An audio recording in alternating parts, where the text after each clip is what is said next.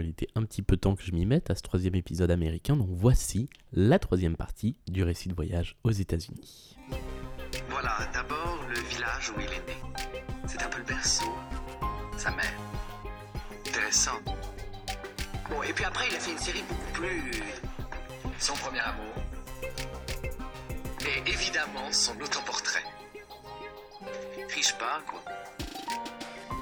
Salut à tous et bienvenue dans Bulle d'Art, le podcast qui vous parle d'art contemporain dans le creux de l'oreille et de l'autre côté de l'Atlantique. Troisième partie donc du récit de voyage à New York, le récit de mes vacances qui commence à remonter un petit peu maintenant, ça va faire euh, trois semaines que je suis euh, rentré de voyage, mais j'ai toujours quelques souvenirs dans la tête euh, d'œuvres d'art, de galeries que j'ai pu voir, et j'ai donc décidé de vous en parler. dans le premier épisode, je vous faisais le point sur les différents musées que j'ai eu l'occasion de voir parmi les très grands musées new-yorkais qui étaient le MoMA, le musée Guggenheim, ou euh, le PS1 qui était l'annexe du MoMA. Dans le deuxième épisode, j'ai abordé des musées un petit peu moins connus, euh, de, en tout cas vu de ce côté-là de la France, qui sont le New Museum et euh, le Whitney Museum, qui sont tous des musées donc, que j'ai vus si vous avez suivi les deux derniers épisodes dans un état plus ou moins vide euh, en raison du changement d'exposition.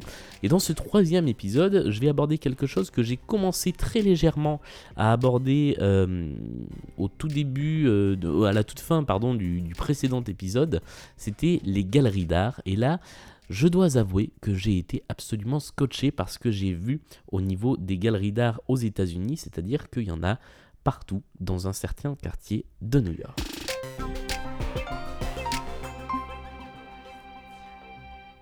Ce quartier s'appelle le Gallery District, il est euh, situé vers Chelsea, donc c'est à l'ouest de, de, Manhattan, euh, pas très loin du Whitney Museum, pas très loin non plus de la galerie Tagliatella euh, dont je vous ai parlé à la fin du dernier épisode, puisque la galerie fait partie euh, de ce quartier. Et donc juste en dessous de la High Line, qui est cette euh, sorte de promenade de ce qu'on appellerait nous en France une coulée verte, euh, qui est une ancienne voie ferrée reconvertie en promenade arborée et boisée, qui est très agréable à parcourir.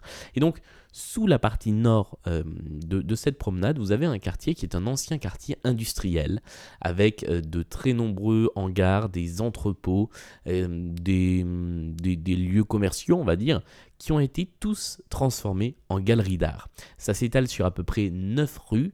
Euh, donc les rues aux États-Unis, en tout cas à New York, elles euh, traversent Manhattan euh, d'est en ouest, donc c'est sur le plan à l'horizontale. Et sur 9 rues, vous avez une galerie à peu près tous les 10 mètres. C'est absolument impressionnant, c'est-à-dire que le marais à Paris, c'est rien du tout. Euh, on, a vraiment l'impression de passer d'une galerie à l'autre, à l'autre, à l'autre, et, ainsi de suite. Ce qui fait que finalement, la visite de ce quartier, c'est presque la visite d'un musée. Et euh, moi, euh, j'ai presque pensé que j'avais vu plus de choses sur, cette visite de, sur cette visite de beaucoup de galeries différentes plutôt que dans les grands musées que j'ai eu l'occasion euh, de, visiter. Et puis euh, c'est tout neuf, donc euh, les anciens entrepôts reconvertis l'ont été il n'y a pas si longtemps que ça. Il y a des immenses espaces avec une hauteur sous plafond gigantesque, ce qui permet de mettre des, toiles de dimensions démesurées, des grandes installations. Et puis, mine de rien, ce ne sont pas des petites galeries qui sont représentées sur, sur cet espace. Les, les, plus grosses galeries du monde sont là. Euh, les, toutes les galeries qui sont représentées dans les foires internationales, tout ça, euh, c'est euh, voilà, tout est là. vous avez vraiment l'impression de, de, passer dans quasiment le, le best-of de l'art contemporain vu du côté galerie, puisqu'il y a à mon sens, une différence entre l'art contemporain de musée et l'art contemporain de galerie. On en parlera peut-être dans une, euh, prochaine bulle d'art. Du coup, je vous ai fait une petite sélection rapide d'œuvres et d'installations que j'ai euh, découvert dans ces, euh, dans ces galeries. J'en ai retenu 4, sachant que sur une après-midi, j'ai dû faire 15 ou 20 galeries différentes. Donc les 4 qui m'ont le plus marqué. Euh, pour commencer, c'est une, euh, une œuvre de Urs Fischer, qui est un artiste suisse, euh, conçu en collaboration avec une chorégraphe qui s'appelle Madeleine Hollander, exposée à la Gagosian Gallery, donc, qui est une des plus grosses galeries du monde. Et cette, cette, installation assez amusante et très interactive se, consiste en un plateau quasiment vide, avec juste des chaises, euh, qui sont des chaises de bureau, euh, plus ou moins grandes, euh, elles sont toutes mobiles, elles ont des roulettes, elles peuvent tourner. Et en fait, ces chaises ont toutes leur comportement propre, c'est-à-dire qu'elles sont robotisées et elles se déplacent toutes seules dans la pièce. Ce qui est très intéressant, c'est d'abord que l'illusion est presque parfaite parce qu'on ne voit pas de moteur, toute, la, toute la mécanique est vraiment cachée euh, donc il n'y a, pas de, a pas de moteur, il n'y a pas de capteur, on voit absolument rien dépasser, donc on a vraiment l'impression d'être face à des chaises vivantes. Et si vous suivez un petit peu euh, ce que je fais dans, en termes de chronique autour de l'art contemporain, c'est quelque chose qui me parle. Et puis petit à petit, on se rend compte aussi que ces, ces fauteuils obéissent à une chorégraphie. Et c'est là qu'intervient le travail d'une chorégraphe. C'est-à-dire que leurs mouvements ne sont pas décidés au hasard. Et ce qui est fascinant avec ça, c'est qu'on se retrouve à passer un quart d'heure, 20 minutes à essayer de comprendre quelle est la chorégraphie de chaque euh, chaise qui est dans l'installation. Il y en a où c'est très clair, il y, a un fauteuil rouge qui euh, va vous suivre en permanence, c'est-à-dire qu'à partir du moment où il vous capte, il se met à vous suivre, vraiment, vous êtes poursuivi par un fauteuil euh, sur lequel il n'y a personne.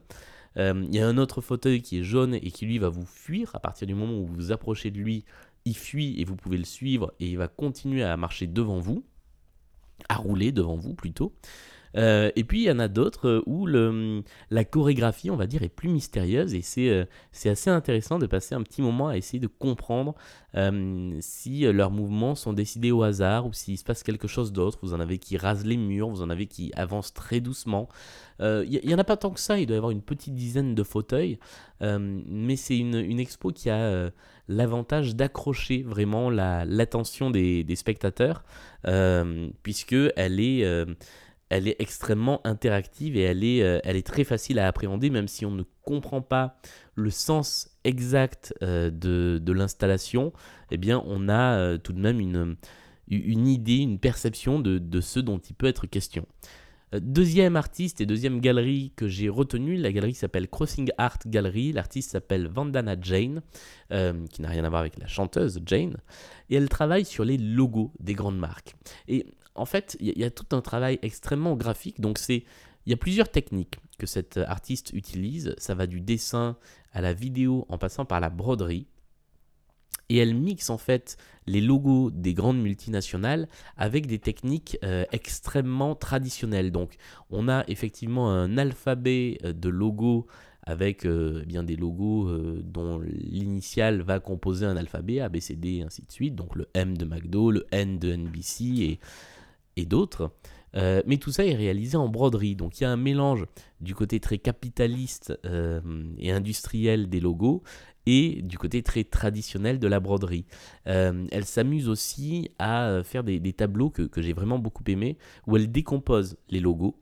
Par exemple, le logo d'Adidas classique avec les trois bandes et la, petite fleur que ça forme. Elle décompose les formes et elle recrée euh, d'autres formes à partir euh, de, ces différentes formes, un petit peu comme le jeu du tangram, euh, qui est ce casse-tête qui consiste à replacer des formes pour faire un carré. Et eh bien là, vous avez 9 ou 12 dessins différents qui sont tous composés des mêmes formes. Et évidemment parmi ces dessins différents, vous avez le véritable logo qui se cache. Mais on peut passer un petit moment à se demander lequel est le vrai. Et pour certains logos, c'est absolument euh, immédiat, on, l'identifie tout de suite, et parfois on se dit est-ce que euh, finalement ce serait pas celui-là le vrai logo euh, et pas celui auquel on pense? Et c'est assez, c'est assez troublant, et on peut également passer un bon petit moment à, rester devant, devant ses œuvres. Il y a également une, une œuvre vidéo qu'elle a réalisée qui est une sorte de mandala géant réalisé uniquement avec les logos des 100 plus grandes boîtes de la bourse de, Wall Street. Euh, et euh, eh bien, vous avez cette image qui se, qui se compose petit à petit en, à très petite échelle. Euh, ce qui fait qu'en fait, on, ne se rend compte qu'il s'agit de logos de multinationales que si on s'approche vraiment et que si on regarde bien ce dont il s'agit. Sinon, c'est effectivement une sorte de, mandala ou de kaléidoscope qui est, très joli à regarder à première vue et qui n'est pas déplaisant une fois qu'on a compris ce dont il s'agissait troisième artiste euh, dont je voulais vous parler. Donc il, s'agit quasiment que d'artistes que je ne connaissais pas avant, à part Urs Fischer, dont je connaissais le nom mais pas le travail. Euh, Vandana Jane, je ne connaissais pas. Et L'artiste suivante, euh, Katia Loët, ou Loé, je ne sais pas comment on dit, qui est exposée à la C24 Galerie, euh, c'est la même chose. Je ne connaissais absolument pas et j'ai même fait une recherche sur, sur Google. Il y a également très peu d'informations sur, sur elle en, langue française. Donc, ce qui est intéressant aussi, c'est d'aller découvrir des artistes qui sont pas forcément connus, connus en France.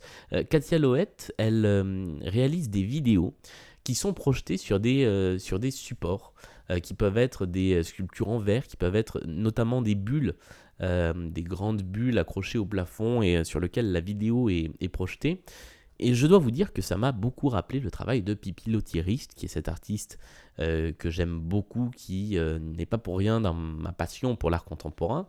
donc je vous invite à écouter le tout premier épisode de Bulle d'art euh, si vous n'avez jamais entendu parler de pipilotiriste. Et là, on se retrouve avec ces vidéos extrêmement aériennes, euh, très colorées et qui font appel à une forme de bricolage.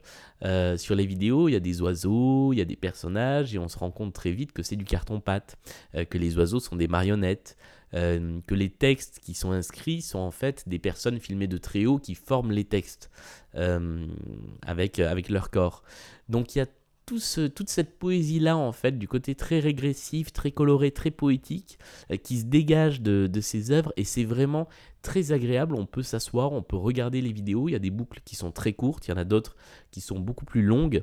Euh, la galerie s'ouvre en fait sur une série de sculptures avant qu'on entre dans l'espace avec ces bulles géantes qui euh, peuvent être regardées soit à hauteur d'œil, soit en descendant d'un étage, en les regardant donc en étant sous les bulles.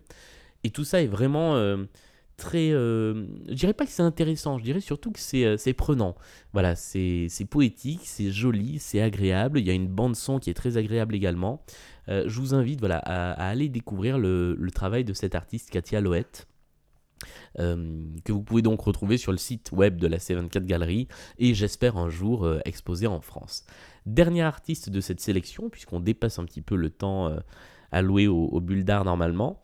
Euh, il s'appelle Jonathan Paul, il était exposé à la Unix Gallery, et alors là, on était sur quelque chose de complètement délirant, puisqu'il s'agissait d'une installation performative avec des chèvres, des vraies chèvres, deux chèvres euh, habillées de, comment on peut appeler ça des, des, costumes entre guillemets de couleurs différentes et qui se livraient à une compétition terrible puisqu'il fallait qu'elles ouvrent des piñatas, vous savez les petits euh, les petites pignatas qui sont accrochées au plafond, euh, en mangeant des fraises. Voilà.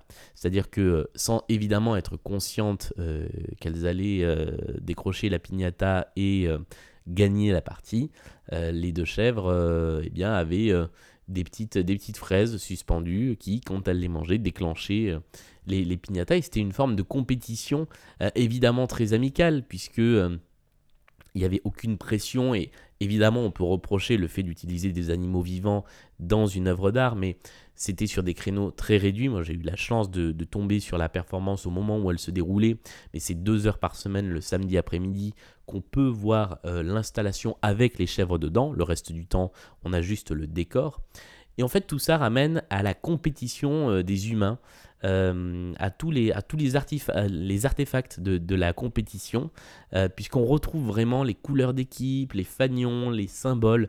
Sauf qu'on est sur une compétition complètement absurde, qui a pourtant des règles bien définies. Et ça joue énormément là-dessus, sur le rapport entre la vraie compétition des humains, cette fausse compétition, et ce qu'on peut trouver entre les deux. Il y a toute une série aussi de de, petites, de petites œuvres accrochées ensuite dans la deuxième partie de la galerie qui évoquent ça également, euh, des dés qui portent des chèvres, euh, enfin qui, euh, qui sont faits en, en moumoute. des, des fanions, voilà, tout, tout cet univers-là est développé et en fait c'est assez, c'est assez intéressant de, de faire justement le parallèle entre bah, la compétition de nous, êtres humains, euh, qui a une finalité euh, et euh, bah, ces chèvres en fait qui ne sont absolument pas conscientes d'être en compétition et pour elles leur intérêt c'est d'aller attraper la fraise qui a à manger. Voilà, donc c'est évidemment ça attire beaucoup de monde parce que c'est très coloré, il y a des animaux, donc les gens viennent prendre en photo. Mais si vous avez l'occasion de vous intéresser à cet artiste, Jonathan Paul, euh, je vous le recommande et je vous recommande évidemment d'essayer de, découvrir euh, son travail euh, qui était donc exposé à la Unix Galerie. Voilà, j'ai euh, honteusement dépassé euh, le temps imparti normalement pour les bulles d'art, puisque nous sommes à peu près 15 minutes de podcast. Euh, j'espère malgré tout que cette petite visite de quelques galeries américaines vous a intéressé. voilà, si, vous avez l'occasion un jour d'aller à New York ou si vous y êtes déjà allé, ne manquez pas ce quartier. Si vous êtes amateur d'art, c'est vraiment un endroit où aller je serais, presque à vous recommander plus chaleureusement ce quartier des galeries plutôt que certains musées comme le Whitney qui est intéressant mais sans plus alors que là vous allez vraiment découvrir euh, des œuvres, des artistes qui sont euh, pour certains assez bluffants. Voilà, c'est la fin de cette bulle d'art. On se retrouve très vite pour un nouvel épisode avec très certainement quelques nouveautés qui vont vous surprendre teasing. Euh, d'ici là, n'hésitez pas à nous laisser des messages, des recommandations, des suggestions sur Facebook, sur Twitter, sur Instagram. Euh, Instagram, c'est le compte bavardage. Euh, Facebook, c'est Bulldar et Bavardage. Et Twitter, c'est Bulldar tout court. voilà, laissez-nous des, commentaires. Évidemment, le podcast est disponible partout sur iTunes, sur Podcast Addict, sur Spotify, sur Deezer. et voilà.